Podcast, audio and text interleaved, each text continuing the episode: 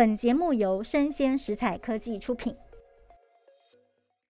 欢迎收听三十普拉斯考杯生活，我是陪你考杯生活阿萨士的默默讲小魔。新冠疫情从二零二零爆发到现在啊，看起来疫情其实还是影响着我们的生活。那也没有想到一年多后到今天，我们还在讨论各种跟疫情有关的话题。那最近呢，在台湾很多人都会开始问说：“哎，你预约到 BNT 了吗？”那像是打什么疫苗，怎么预约，能不能选择自己喜欢的牌子？很多人似乎都希望打疫苗，像是我们在网购一样，各种品牌任君挑选。而且在台湾，疫苗是显学，很多键盘专家都可以说出很多像是疫苗的好处啊、优点啊、特性啊。那我蛮好奇，说除了台湾，是不是每一个国家都是这样子的，在拥抱疫苗？那我今天非常特别的远距连线，人在巴黎的好朋友木吉。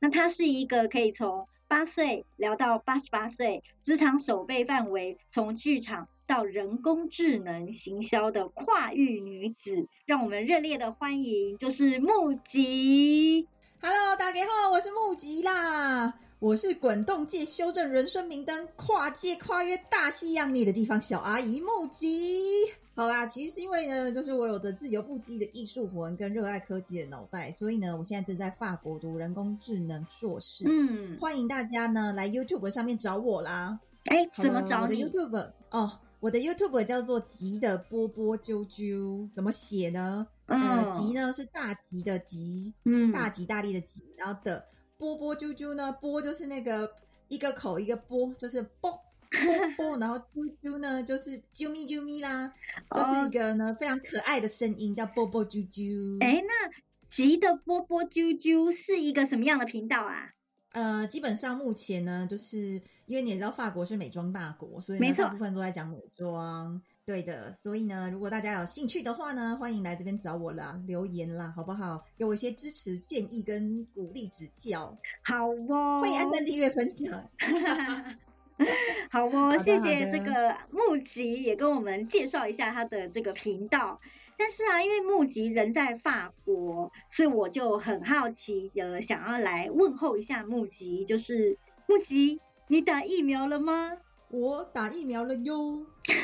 你什么时候打的？啊，我大概五月份的时候，法国政府开始安排年龄降序师打疫苗，从八十岁。开始陆续，然后一直到四十岁的时候，突然呢速度有点快，瞬间就开放四十岁以下全面开放施打疫苗，然后就想说，哎，奇怪，为什么瞬间就开放大家登记了？那后来才知道说啊，因为呢施打疫苗的意愿不高，政府发了这个资讯给一些高年龄层，但是并不是每个人都愿意去施打。嗯，那我就想说，他身为一个留学生，迟早是要面对大飞机嘛，出入境管理啊等等交通运输。不如早一点施打，然后多一层保护，而且先完成两剂施打呢，才能够得到健康通行证，也就是台湾人说的疫苗护照、健康护照。所以呢，果不其然，正正法国总统在呃七月中的时候宣布，七月二十一号左右进入电影院、博物馆等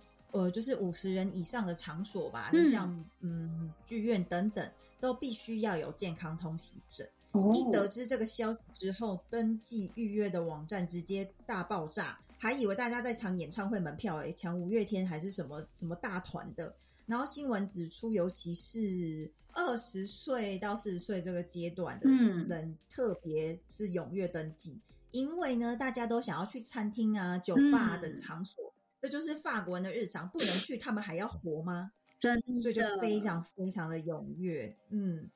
哎，我刚才听到阿吉说，你们因为这个马克宏讲说，七月之后如果要进餐厅、酒吧这些地方，必须要有健康通行证，所以就非常多人踊跃登记。那我就想到，台湾在当时开放可以疫苗登记的时候，其实也是跟你刚刚讲的状况差不多，很像在抢阿妹或是五月天的演唱会门票这样子。那不过台湾的等待期稍微比较长。那我蛮好奇，说，哎，你那时候在法国你从疫苗的预约到施打的这个情境？哦，我想，因为我大概是六月份的时候在法国疫苗预约的平台叫 Doctor Lib 预约。那网页上面有列出可以施打的地点、施打时间可以选，嗯以及可以选的四种口味。哇，那呃，基本上从预约到施打速度算是蛮快的，哦大概一两天后。这么快？但是法国也有残疾当天可以去排队的，哦不过那个太赶了，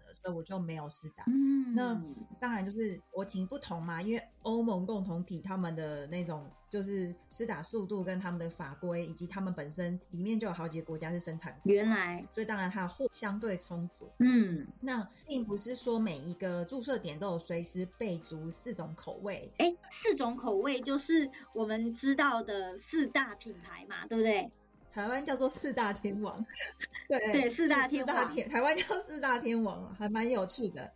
那当时呢，就是我还在想时间跟地点，然后要去哪里注射跟哪一个。嗯结果呢，才更新一下，就看到原本在看的施打站就没货了，就离我家比较近，哎、就没好货了。快就没货嘞。对，所以其实呃，我觉得，我觉得陆陆续续都是有人在施打的。嗯，那呃，在打疫苗的当天，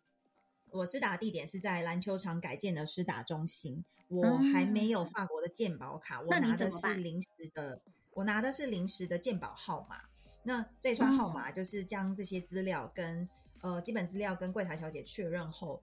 呃就 OK 了，就很很容易这样。哦，然后就会被带到等待区。那整个过嗯程基本上从、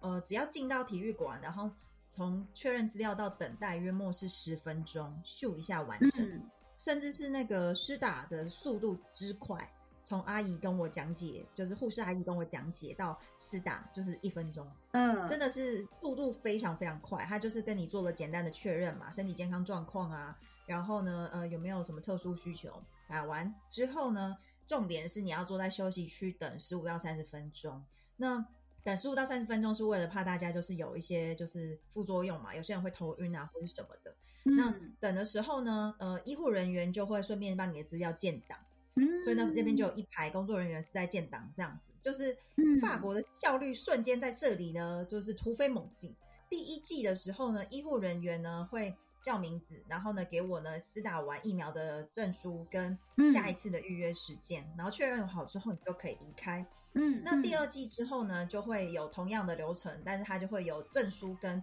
一个 QR code。那那个 QR QR code code 是什么？那个 QR code 就是呃最重要的健康通行证，那个不可以外流，哦因为如果被盗用啊，或者是借人家被抓到，都要罚重款这样子。那这个健康通行证就是出入餐厅、出入公共场所所需要的金牌通行证，非常非常的重要。基本上就是这个，对，完成两季之后呢，呃，你就是出入餐厅什么的，他们都要扫你的码，然后以确认这是一个确认完成两剂的，就是疫苗通行证，你才能呢做餐厅，或者是你才能呃，一份是做外带区，你才可以使用呃他的餐厅的服务，或是剧院的服务等等。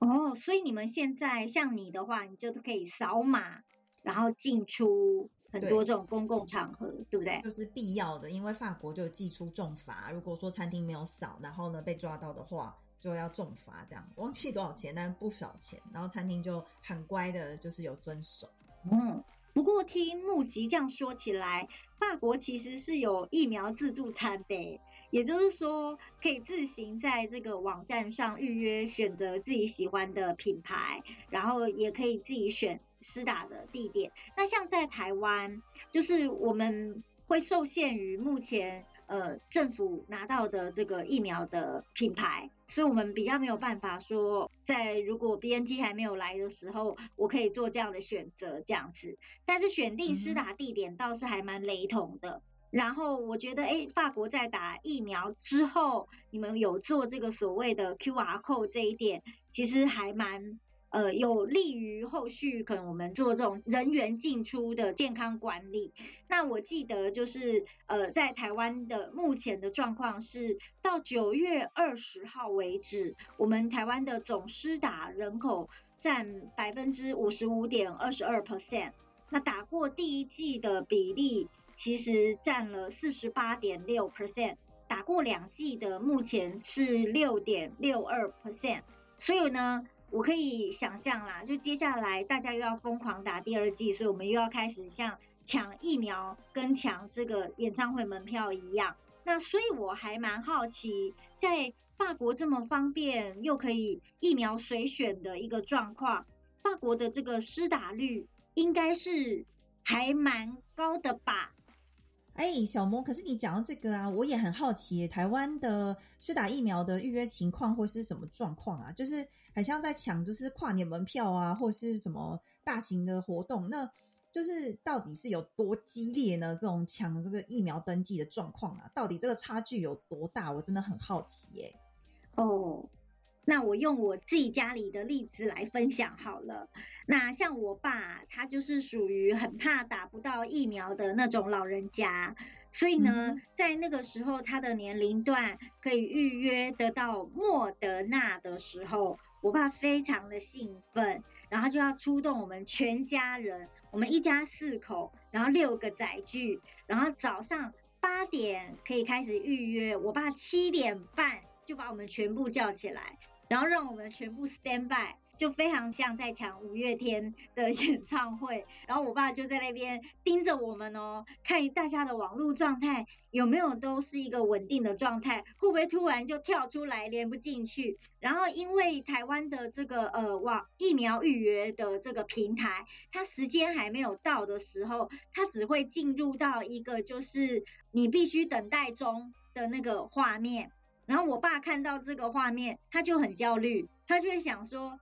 哎啊，怎么那个画面还没有跳？应该现在要赶快可以跳了吧？”我们就要安抚他说：“没有没有，因为如果他在这个呃预约时间之前就跳进那个画面的话，一定会。”就是让非常多人会去那边随便 test，你反而会造成后端就是可能工程师处理的麻烦。这样，反正总而言之，你就看到老人家非常的紧张，不知道的还以为他是要抢什么，诶谢金燕呐，还是哪一位这个台语歌手的这个呃演唱会？其实不是只有我家，因为我大伯住我家隔壁。是我大伯夫妇也是这样出动全家哦，就是我堂哥啊，然后我嫂嫂啊，然后还有就是我堂妹，他们家人更多，然后就一样，就载具一字排开，然后就一样在那边等，然后等一下就是八点一到就要快按这样子，这是台湾的情境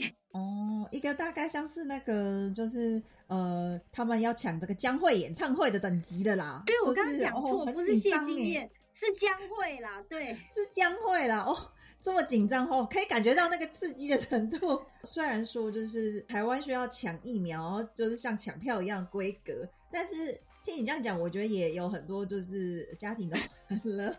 好了，我现在来分享一下就是法国的状况，这样子，我觉得哇，听完之后我觉得哇，也是一种温馨感啊，温馨感十足，凝聚家庭的力量。好，那。我想分享啊，就是在法国打疫苗到预约到施打的整个过程，其实呃都蛮方便的。可是呢，其实法国还是有很多呃人是没有想要施打疫苗的。哎，真的吗？蛮好奇。因为在那个法国总统，因为在法国总统寄出健康通行证之前啊，大约是七月初的时候，法国的两剂疫苗的施打率其实只有大概四十点六趴，就是不到不到一半。然后呢，那个那时候就是还有就是之前五月份的时候，我记得我看数据吧，就是仍然有二十趴的年轻人，法国年轻人拒绝接种疫苗这样子。那其实呃数量也不算少啊，因为二十趴等于是整个族群的呃五分之一嘞。那年轻人国家的栋梁拒绝接受疫苗，这怎么能够接受？所以蛮好奇他们为什么拒绝啊？因为其实有呃，就是有可能是有一些宗教因素。那有一些人他反而是高学历、有高知识分子，原因是因为呢，他可能觉得这个疫苗是没有经过长时间验证的，反而他们很害怕、很谨慎。好，其实是有一些人是这样。那另外当然还有各式各样不同的族群。那我娓娓跟你道来。像我就是呃两两三天前嘛，我们现在录的话是九月底，所以就是九月底的部分的时候，我看了一下，呃，法国施打疫苗的人数已经呢到达了八十一点七，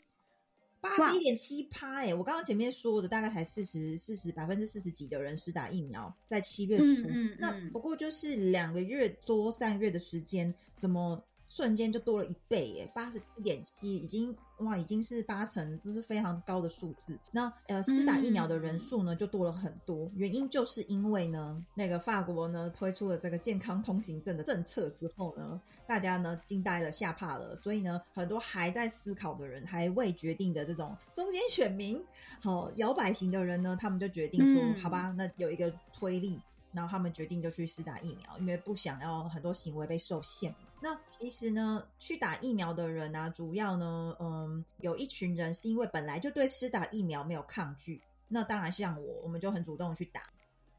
刚这样子聊下来，我觉得台湾人不论是对疫情的焦虑感，或是一直执着在加零跟清零的这种执念，其实它反映在我们的疫情生活中。我们可以看到台湾人很认真的发挥集体主义的力量，所以我们会有非常快速的这种街道自诉，或者是大家会很认真在防疫初期，我们赶快减少足迹。更明显的是，我们会非常希望政府的角色可以有效的发挥，不管是说政府在做疫调，或是隔离检验的量能，还有疫苗采购跟到货的速度。以及工位环境的维护，这些各个方面，我们都会希望说，政府是要有做事的。我要看到政府在这里面的角色。那相对之下，我觉得听木吉前面的分享，我觉得法国人就不太乐意政府干涉这么多。那我也蛮好奇，说在法国政府目前在这个防疫措施上面，除了他们在推动这个呃。Q R code 就是你们的通行证之外，那还有做些什么事吗？真心话是呢，就法国的地铁依旧脏乱，就是在公共卫生上面呢，呃，比较少见这样子。就是只有在去年闭关期间，大家都怕了，地铁有比较干净，然后一小阵子，约莫两三个月，然后呃，商场跟公车站会有干洗手，基本上呃，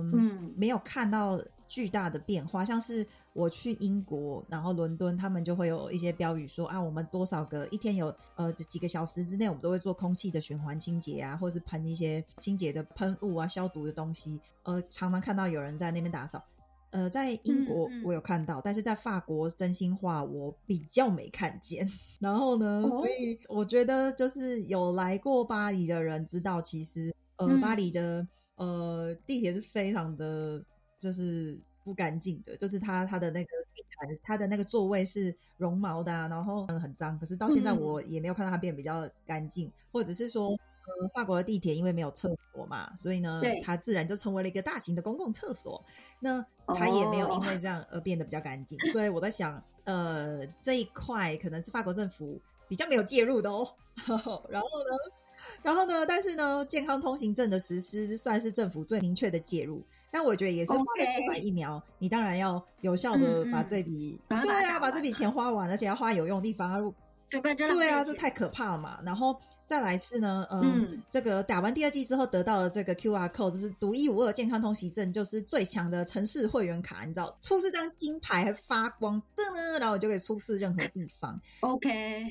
就很像以前我们那个通关，然后你要有一个通关卡，是那种感觉。然后呢？呃，除了这个呃疫苗，然后健康通行证之外呢，另外一个我觉得比较有感的是，法国的各大景点都有快筛站，就是戳鼻孔就可以呢收到简讯，而且十五分钟内就可以得到检测结果。这算是疫情之下法国纳税钱花在最可以见，而且最有效率的地方。刚刚前面提到了嘛，有一个双轨嘛，一个是。你要有健康通行证嘛？打完两剂疫苗，另外一个就是呢，你需要出示阴性检测证明。我等一下想去喝酒，啊，不能出示这个健康通行证，因为我没有。那我朋友都进去了，难道我在外面吗？没有吗？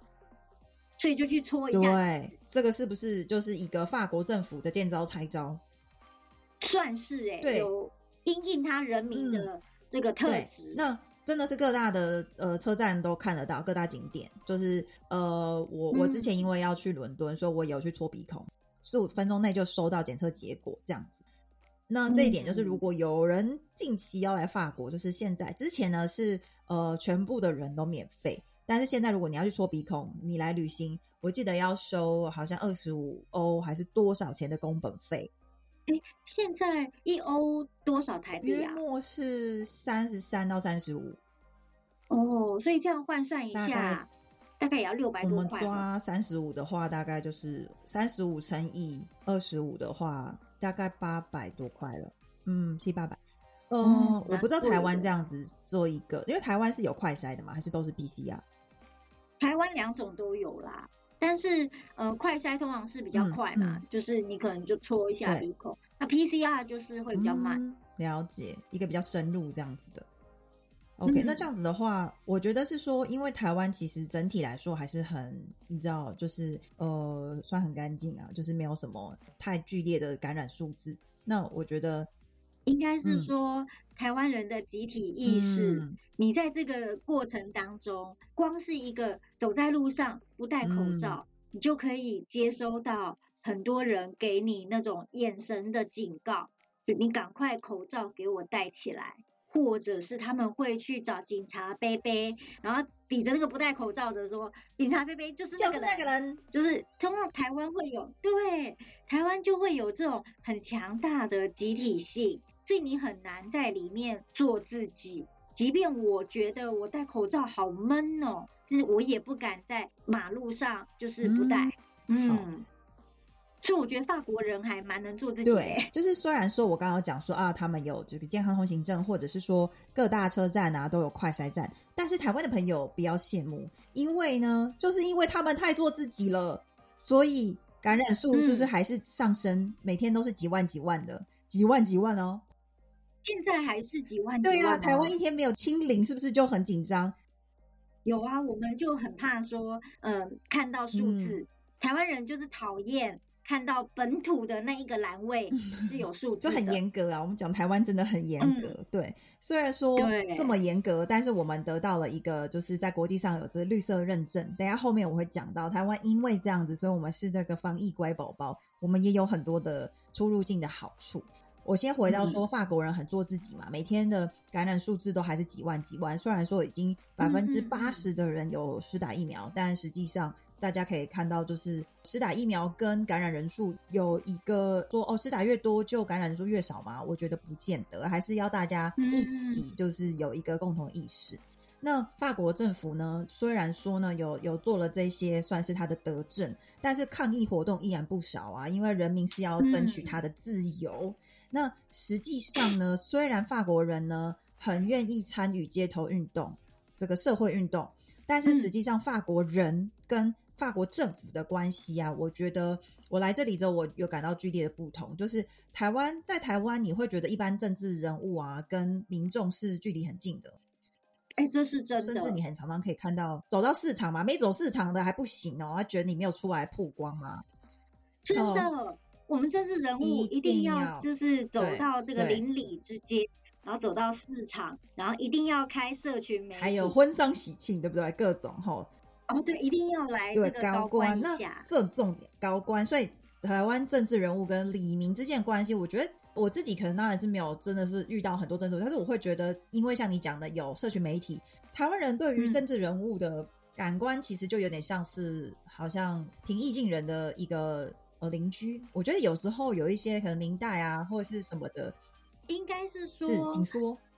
我觉得在台湾，如果政治人物距离我们太远，啊那我们就会觉得他很难靠就是近，或者是他跟我的生活没有关系。但是法国的政治人物就是这种感觉，你会觉得他是在哪一种殿堂就是上很有距离很有距离。像台湾政治人物是不是还要就是那个选前之夜还要唱歌啊？有没有各种开演唱会、啊？那当然啦、对不对？就是哦，没有来个选情之夜，然后在那边吼吼，还有温情喊这样子怎么号召哎？然后全家大小都要来帮忙，就是喊话，对不对？他是个好对对对爸爸，对。或者他对是个好妈妈，或者他是一个好女儿、好哦，儿子。哎、哦。你你你你真的讲到是不是很切很选情之夜，很亲近啊？这种嘉嘿宾啦，就是我触逼的感，真的是触逼感很重。但是在法国，民众跟政治人物的距离非常的远哦，是台湾的政治人物啊，经营社群媒体根本家常便饭。但是呢对，在法国呢，这种行为是非寻常，可以说是非常的、非常的。哎，你可以举个例子吗是？首先，法国的政治人物基本上你不会看到他们穿衬衫跟西装以外的东西，没什么机会。光这一点啊是不是就很神奇的嘛？因为台湾的政治人物那个衬衫有没有烫都还不知道，对不对？就是好，这其一嘛，这他们的好哦，仪容这种这种，可是这里的服装代表是他的武器，是他的一个身份象征，对吧？第二是嗯。说，前一阵子就是法国总统呢，因为他要大选了，他也想要就是亲近年轻族群，因为年轻族群完全不关心嗯。政治，对他们来说，嗯你看那么遥远的人，然后又讲一些听不懂的话嘛，然后呃还还这种大人的样子，谁要跟他接触？所以呢，他开始跟法国的嗯网红们合作，参加就是网红的节目，然后最后就是一个比赛。如果好像这个 YouTube 的节目很多人转发、订阅、分享还是什么，到达一个数字，他就要邀请他们到法国的香榭丽舍宫，就是法国的总统府拍影片、玩游戏。结果那些人就赢了嘛，所以那些人就进入了那个丽舍宫，就是跟他拍影片，就法国的总统府。然后这个大家就开始哦剧烈讨论说，怎么可能呢、法国的政治人物现在开始做这种事情，举国哗然，这是哗然，因为有些人觉得很很 OK 很酷啊，但也有些人会觉得哦作秀作秀，就一样的，全世界人都会有这样的感受，就是哎，有的人会觉得作秀，有的人觉得很酷，或是呃，有的人会觉得说哦，一个新的尝试这样。那后来呢，法国总统马克龙更做了一件更更我觉得不可思议的事，就是他有张照片，什么事？什么事？他有张照片是嗯先讲，有张照片就是在那个 TikTok 上面，他穿了一个黑色 T 恤，然后这个照片就是有很多人疯传，就觉得天啊，总统穿 T 恤，而且还在 TikTok 上，就在抖音上。但是说真的，就是、就是在法国的，就是法国用很多 Twitter，就是疯传嘛，然后大家就会转发说，你看他就是嗯上节目，而且就是穿便服什么的，当然也是做一些宣传或者一些正面的内容。但是对身为台湾人的我来说，这就是一个我们政治人物都还要唱那个喵喵喵啊，这种事情不是很 日常吗？对不对？可是对于法国人来说，这就是一个非常不可思议的举动，可以说是破天荒了，真的是非常的前卫跟突出的感觉。对耶，这样听起来觉得台湾还蛮进步的哦。就是我们的政治人物在使用社群媒体上，其实是很国际的先锋，哎，没有啦，还有那个美国的总统也走到很更前面了。哦。对啦，之前川普我觉得他也蛮爱用他不止爱用，他还可以操纵媒体，这样更厉害，更走得更厉害。他还会很生气，因为传统媒体都不让他讲话，所以他就疯狂的想要弄自己的媒体，这哦，样、很厉。害呢。对，不过这就是后话了，嗯这样。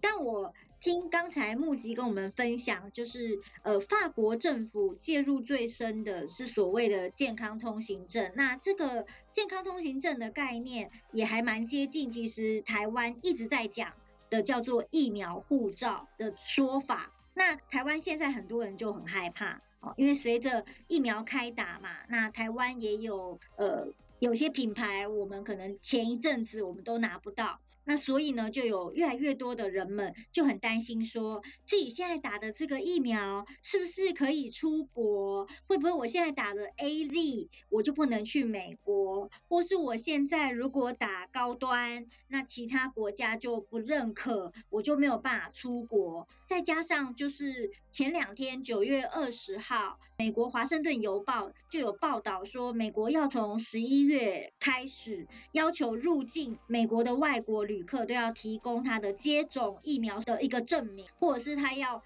病毒检测阴性证明，然后跟接触追踪者相关的讯息。这个东西一体适用于全球的旅客，所以这个新闻一出之后，疫苗护照这个话题在台湾啊，又是一堆人在讨论。所以我也蛮好奇，说目前在法国或者是说在欧洲的状况，这个出国跨境目前的做法，大部分是呃什么样子的规则或规范啊？嗯，好，呃，因为我现在人在欧洲嘛，所以我也只能分享嗯我目前了解欧洲跨国的规则。那基本上呢，就是法国政府，我记得是从呃六月初的时候呢，有开始嗯呃宣布，因为毕竟首先法国是观光大国，它很需要旅客，所以它很早就制定了，在暑假前嘛，六月多的时候就开始规定说怎么去规范旅客将来要进入法国的政策等等。那主要呢，法国政府啦是把就是人们呢分成三个颜色，我想这应该是欧盟的欧盟的规范这样子。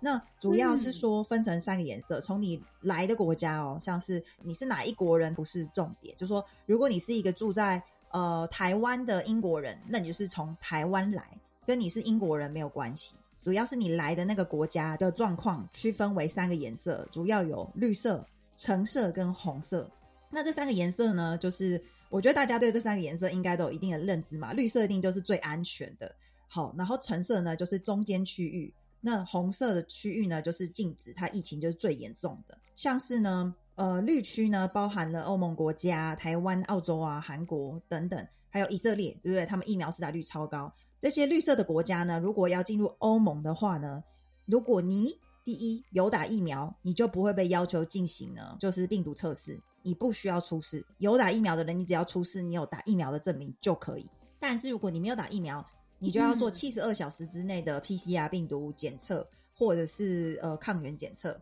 就是要出示。也就是说，如果你是来自于绿区的人，你有没有打疫苗，你都可以进入欧盟，对吧？只是。那台湾在哪？台湾在绿区嘛，所以说如果今天你要来法国玩，你有打疫苗，你有打完两剂，你就出示你的疫苗证明。但是如果你没有打疫苗，你就出示七十二小时内的阴性证明，七十二小时内病毒核酸检测或者抗原的阴性证明。那就会有人很害怕，对不对？我要讲这个，先帮大家提出来。对，哈，那如果我打了高端，他还没有四大天王认证，那怎么办？不要担心。不要担心，如果你打的是高端，或者是国药，或者是呃卫星五号，你知道，就是 科兴国药也是可以的。对，你只要不是打四大天王，对不对？欧盟认证，你不要担心，因为呢，首先有些国家是认同的，像西班牙、马耳他，他们对于国药啊、科兴好像是有认同。我不知道，我前一阵子读的时候，他们是 OK 的。但是如果如果他们不认同，也没关系啊，你就出示核酸检测嘛，我们当做是没打就好了。你还是可以进入欧洲嘛，对不对？其实事情没那么严重，因为你打疫苗是保护你自己，不是为了要出入境啊。嗯，所以讲给台湾的朋友听，如果今天你想来欧洲玩，好的，不要担心，好这一块你是可以的，OK 的。然后呢，我们接下来讲橙色区域，好，大家也来听一听，因为有一天谁知道呢，对不对？绿色区域代表你控制的很好，代表你的国民的疫苗普及率很高，这两者，好。然后呢，橙色区域被归类在呢病毒还仍然传播，而且呢得到控制，但是呢，呃，没有令人担忧的变异病毒。但是这等于是包含大部分的国家啦，而且现在已经有变异病毒了，所以呢，其实也没有办法说，呃，它会不会它的规范随时都会更改。不过目前橙色区域呢，包含大多数的国家，也就是美国啦、英国啦、日本啊等等等，新加坡，就是说呢，就是你的呃。病毒传播仍然存在，得到控制，但是呢，还一切说不说不上稳定的国家。那这些国家呢，就是呢，不管你有没有打疫苗，你都必须要做呃登机前的一个抗原测试，然后提供阴性证明。也就是说，这些国家如果是橙色的，没有出示阴性证明，你就不能上飞机，不管你有没有打疫苗。对，绿色区域像台湾，就是如果你有打疫苗，你连测试都不用测试。嗯。是不是觉得自己有点高级？所以重点要看自己是在哪一个社区。重点是你在哪一个社区。重点就是没有国哪有出国？你的国家大家一起 很努力的防疫，你才会被归类在好的区，然后你就可以比较容易的出国。OK，我喜欢刚才你讲的那句 “没有哪有出国，哪有出国”，这真是非常有趣的一句话。乍听很吊诡，可是其实还蛮合理的。是的，那接下来我们就讲嘛，有绿色、橙色这两个国家都还算是能够移动的。但是如果你是被归类在红色区，就代表说，呃，病毒传播很危险，不能动，对，不能来。像是哪里？南非、巴西、印度，他们还在一些病毒变异，而且它还没有。控制住这样，甚至是疫苗也难以取得。那这些国家哈，不管你有没有接种过疫苗，你必须要提出令人信服的理由，才能够被允许入境法国。也就是说，哦，当然嘛，其实签证都还是有在发的。就是说，如果你是工作需求、学生需求等等，它还是可以有条件式的提供给你签证。不过，它不是一个可以进行旅游签的国家。嗯，所以说，嗯，各位观众，刚刚小魔有提到说，呃，如果私打 A Z 是不是就不能进入法国？这边我有一个亲身的小故事想跟大家分享。赶快，大家知道这个 A Z 疫苗是英国发明的嘛？所以它是在英国是最普及的嘛？那么呢，我前一阵子八月份的时候有去英国，哎，八月份九月初的时候有去伦敦，然后我就很擅长聊天，我就跟店员聊了两个小时，聊一聊就有聊到 聊了小时，我聊了很多事情，就可以知道很多事情了。然后呢，就知道说呢，他很担心疫苗这件事情有没有副作用，然后他们也很担心血栓，他也有跟我讲到这件事情哦。英国人自己也会担心，然后他就说啊，英国现在就是好像四十岁以下不能施打 A D 嘛什么的，所以他就觉得很可怕。然后他。呃，观望了这一阵子之后呢，他决定呢，最近才要去登记第一剂疫苗。而且我们两个没有戴口罩讲话，当下我惊呆了。哎，就觉得哎，还好我有打，但是我还好我们有距离，大概呃那六十公分吧，我不知道。OK，就就觉得啊惊呆。他第一个资讯是我们知道他没有打疫苗，第二个资讯是他跟我说，哎呀，今年夏天他本来要去美国的，结果他不能去，哎，因为他来自于英国，而且他不能去。他不能去是因为他没打，我不知道是哪一个，我没有认真查。但我要讲是什么？今天第一，你没打疫苗，你进不了美国；第二是不确定到底是不是只有 A Z 不能进入美国，因为美国也有人打 A Z 吧，所以我并不确定这个 A Z 的这个呃说法到底它的细节，对它到底讲到多细，因为一定有很多的前提是什么这样子。所以说我只能说，你今天真的跟你来自于的国家有关系啊。我刚刚讲了，这个人他没有打疫苗，他今天就算阴性，他也不能去美国。可是身为台湾人，你没有打疫苗，如果你是出示阴性证明，你是有机会可以来法国旅行的，因为你的国家是绿色认证。嗯，目前的规范啊，截至今天为止是这样子。但是这种东西就是要自己努力啊，因为呃，如果你的疫情又变化了，你的你的颜色就会认证就会被变化嘛。所以大家要加油，好不好？所作所为其实是帮助你自己这样。嗯。刚才木吉你提到说，就是有不同的社区，然后有不同的规范。但是在台湾，其实最多台湾人关心的就是我能不能顺利出国，然后我在国外能不能通行无阻。那这两天我开始有看到一些 YouTuber 或者是我自己的朋友在社群媒体上就在转说，哎，他拿着台湾的小黄卡，就是有这样的呃观光客或者是 YouTuber，他拿着台湾注射疫苗的小黄卡，然后呢，他到了欧洲，然后他就发现说他没有办法畅行。无阻，他被餐厅就是主角在外，他就没有办法通用，因为他已经打了疫苗，还没有办法畅行。那这种状况到底是怎样啊？我其实搞不太清楚状况，不知道木吉你有没有耳闻这些事情？嗯，有有，我有耳闻了。就是其实我觉得这边大家要先理解一件事，就是台湾的小黄卡上面是不是都是印中文呢？就是你的名字啦，或者是一些细项嘛。也就是说。可能在一些国际场合比较多观光客出现的地方，像是博物馆，小黄卡就可以进出嘛。因为博物馆就是那几间，所以只要他们宣传的正确，其实这个行政一下来，大家就知道说啊，有小黄卡这个东西，或者是怎么样的认证。可是如果说你要进出餐厅的话呢，这时候我们就要回到一个根本了嘛。餐厅做这个小麦的老板啊，也不是每个人都看得懂中文，或者他觉得这个东西他没见过。他会觉得是不是一个莫名来的什么卡？那其实像前面讲到的，欧洲啊、法国使用的是健康通行证。那像是嗯留学生，他们就是去呃，他们会去更换，拿小黄卡去更换成欧盟通行的健康通行证。它是一个 QR code，你需要下载一个叫 Anti Covid 的 app，然后你扫那个 code 之后，它就会存在你的手机里面。你之后出入呢？店家是扫你这个通行证的 QR code 码，他才能确认说你是有施打过两剂的，他才能让你进来用餐。也就是说，其实这件事情非常重要，对于呃商家来说，他如果没有这个通行证，他是没有办法让你进来用餐，不然他会被罚钱嘛。他要保护自己的权益。那你的小黄卡呢？对他来说就是一个不能够理解的小黄卡，因为他没有看过嘛。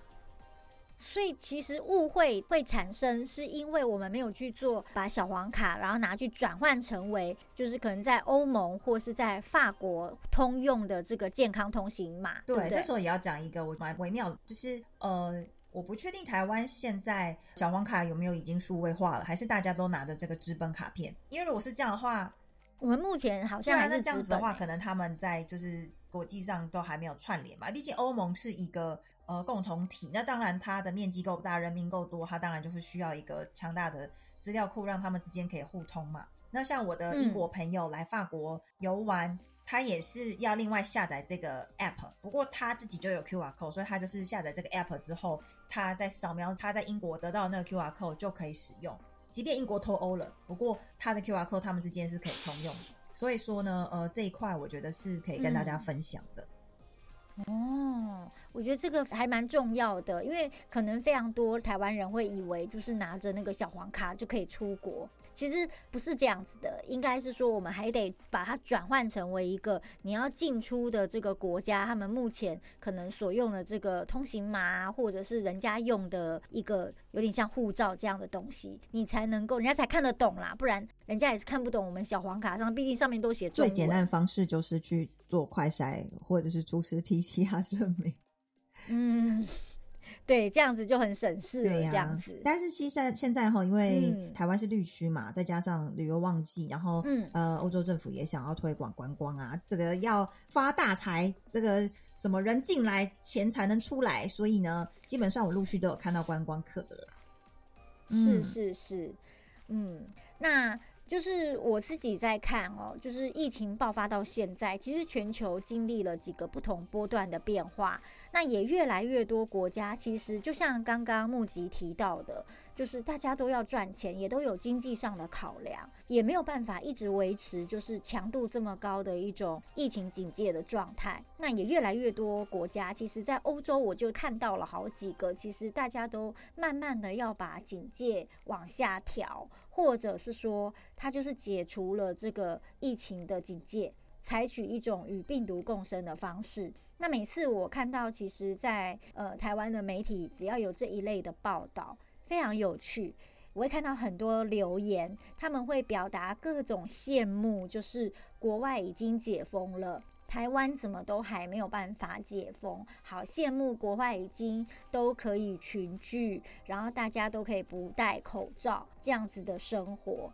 但是我每次看到这种留言，我都蛮怀疑的，就是说，如果真的解封，台湾真的以台湾人现在的心态，你真的可以安然的生活吗？因为其实从疫情爆发开始，台湾内部有非常多人其实是不太接受，就是我们的生活社区或是我们的存在空间是有病毒这个东西存在的。所以呢，再加上台湾其实非常流行，我相信木吉也懂我讲的东西，就是台湾其实这个猎巫跟追究责任的这种。不管是在网络上的乡民文化，或者是说在我们真实生活中，我们都充斥着像这样子的旧责跟猎巫的文化。大部分的人对于落在自己身上的不幸跟不方便，都觉得我一定要揪出一个人来为我的人生不方便或是我的生活不顺利来负责。所以我自己在看呐，我觉得疫情其实是石蕊试纸，它其实非常直接的把台湾人的集体性轮廓其实就是检测出来。那这种集体主义的台湾，其实是非常容易震荡出集体焦虑的，因为疫情而产生的这种集体焦虑的呃国家情绪。那我其实，在看待。呃，法国或是非台湾的其他地方，我觉得好像每个国家都有自己在疫情之下震荡出来的一种样貌。那我蛮好奇，就是在法国，目击你看到的是什么样子的一种社会气氛？说真的，这一块算是蛮文化冲击的吧。因为呢，其实，在法国呢，人们其实还是保持着自己一贯的生活态度哦。只要这个餐厅那时候封城的时候都没开嘛，只要餐厅一开，嗯，我立刻就大家就在要去喝酒聊天，然后呃，好像从来没发生过任何事情一样。那在法国这边，我觉得他们有讲求，就是呃，work-life balance，就是维持生活的平衡感，就是。哎，可以跟我们解释一下这是什么意思？对，就是我记得有一个漫画嘛，茱莉亚·罗伯兹演的什么呃，eat play 跟什么 drink 嘛，travel 有点忘记，就是意思是说呢，就是是不是一个人的旅行？对对对对对，这个就是说，基本上呢，就是他也是呃从美国来，然后他想要体验一个不同文化，然后他在这边就看到街道的人们呢，好像就是。呃，有的自己的生活节奏，然后很开心，然后就每天就是享受咖啡美食，坐在呢这个户外的阳台区喝着咖啡，就在那边晒太阳。我是觉得在台湾，我们习惯的生活方式是要去餐厅吃饭，跟朋友聊天，然后去电影院看电影，去剧场看戏，然后去呃百货公司逛街，对不对？各式各样的生活都是要有消费的，提供消费的，提供服务的。也就是说，把这个东西拿走了，台湾人会觉得很困难，会觉得生活没有娱乐，会觉得天啊，我我我很无聊。但实际上是我在法国这边看到的是，他们可以去公园拿本书看书，他就觉得今天这个下午过挺充实的；或者是他们觉得说，呃，拿一杯小咖啡，他也就可以做一个下午，就自己在做自己的事情，他也不一定要跟别人聊天；或者说他们就是去草地上野餐，那户外群聚是 OK 的，不要超过六个人。那怎么说呢？就是这个部分，就是我觉得在他们。呃，懒散慵懒的呃个性里面，其实有一块这一种，他可以找到自己的平衡，然后怡然自得的享受这一些，不是因为消费呃资本主义所提供的愉悦，他可以就是简单的阳光、空气、水，有时候他们也可以这样过上一天。我会觉得说，这一种淡定啊，是在台湾的大家比较难。立刻体会的，因为我觉得跟就是环境啊，这个公园普及啊什么也有关系。但是我觉得也不要羡慕人家，为什么？这是重点。为什么？划重点，这个荧光笔拿出来。因为呢，法国的这个疫苗施打率刚刚有讲了嘛，百分之八十，对不对？对。有没有？但是呢，这个每天呢确诊率啊都是破万哦。我记得前几天是破呃两万吧，还是三万？哇，这么多人，已经没有办法对，已经没有办法思考。每天看那个数字跑，你会觉得这个如果是银行里的存款该有多好，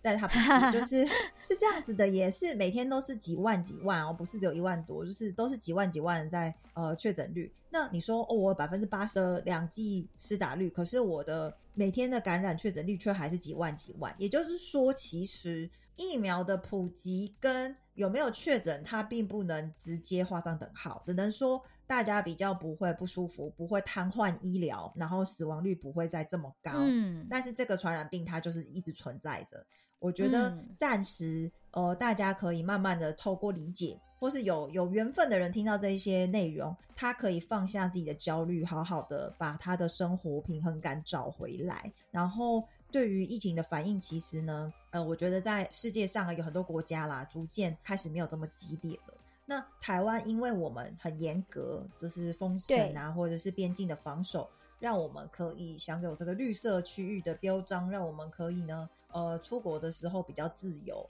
但是这也就限于就是现况。那我是觉得说，心里面比较焦虑，然后找回自己的淡定啊，会让我觉得整个集体意识或者是。讲集体意识，就让大家在生活上啦，真的会比较轻松，因为大家在追逐说没有疫苗，或是在跟着新闻跑说啊，今天又有多少疫苗来了，然后我什么时候才可以达到的这一种心情啊，其实远远不及你心里面平安，然后找回自己的生活，让自己觉得过得平安重要，因为打了疫苗，其实。还是很多人感染，那对于自己的生活、工作啊，其实没有太大的帮助。这种情绪上的焦虑，对，跟大家分享之了。其实我刚刚听木吉讲到法国人有一种维持生活平衡感的这种状态，说真的还蛮欣赏的耶，因为。呃，必须要找到一种自己生活的节奏，即便生命有非常多无法掌握的事情，但有一些我自己可以掌握的这个关于我自己生活的一个模式，跟我生活的平衡，起码是我自己可以掌握在手上，我可以把握的。我还蛮欣赏这种生活观，因为即便像刚木吉讲的，就算打了疫苗。法国每天的确诊人数还是都是一两万的数字，这就告诉我们，疫苗不是万灵丹，疫情也确实是在工位专家的预言之下，它其实在朝流感化的这个方向在发展。所以，我们就回头过来看，台湾是不是还要一直坚持清零跟加零这种几乎是无城市的安全、完全安全的环境？那如果我们在防疫的这个这个标准拉到这么高，那我们的边境管制基本上它就很难调降，它没有办法往下调整，那就变成我们的这个国外的人来到台湾就门槛很高，或者是说他得付出的成本当然就是更高。那我们是不是能够真的为了要维持所谓的呃疫情之下的净土？自外于世界的这种跟世界都不一样的平行世界，这种情境到底你维持下来的整体的考量，跟我们要牺牲多少经济来去达成这种程度，我觉得这是台湾人要认真去思考的。那我也很喜欢刚刚木吉提到说，嗯，就是不要那么焦虑，也就是说，基本上你还是得回到自己的生活状态，而不是。我们现在就是只看到这个疫情，然后把疫情过度的扩大、扩散，成为我现在唯一整个社会关注的一个焦点。那我自己很喜欢，就是有一个 ICU 的医生陈志金医生说，其实击垮我们的不是病毒，是人性。那当防疫已经成为生活的必然，真的不需要有过多的恐惧去呃打击我们自己，我们也不需要去喂养，就是这么多的这种。恐慌，然后去让整个社会弥漫在一种恐慌的气氛之中。那今天我其实很高兴可以跟木吉聊到台湾之外的这个法国目前整个后疫情时代的一个状况，以及现在在法国就是看到的一些很有趣的现象。那今天很高兴木吉来跟我们分享法国的观点。关于本集的话题，有什么想说的，或是想分享的，也都很欢迎大家来到我的 IG 留言。那我们今天节目就到这边，欢迎大家下星期三继续收听三十普拉斯考杯生活。木吉，我们一起来跟大家拜拜，拜拜，拜拜，大家再会，再会啦。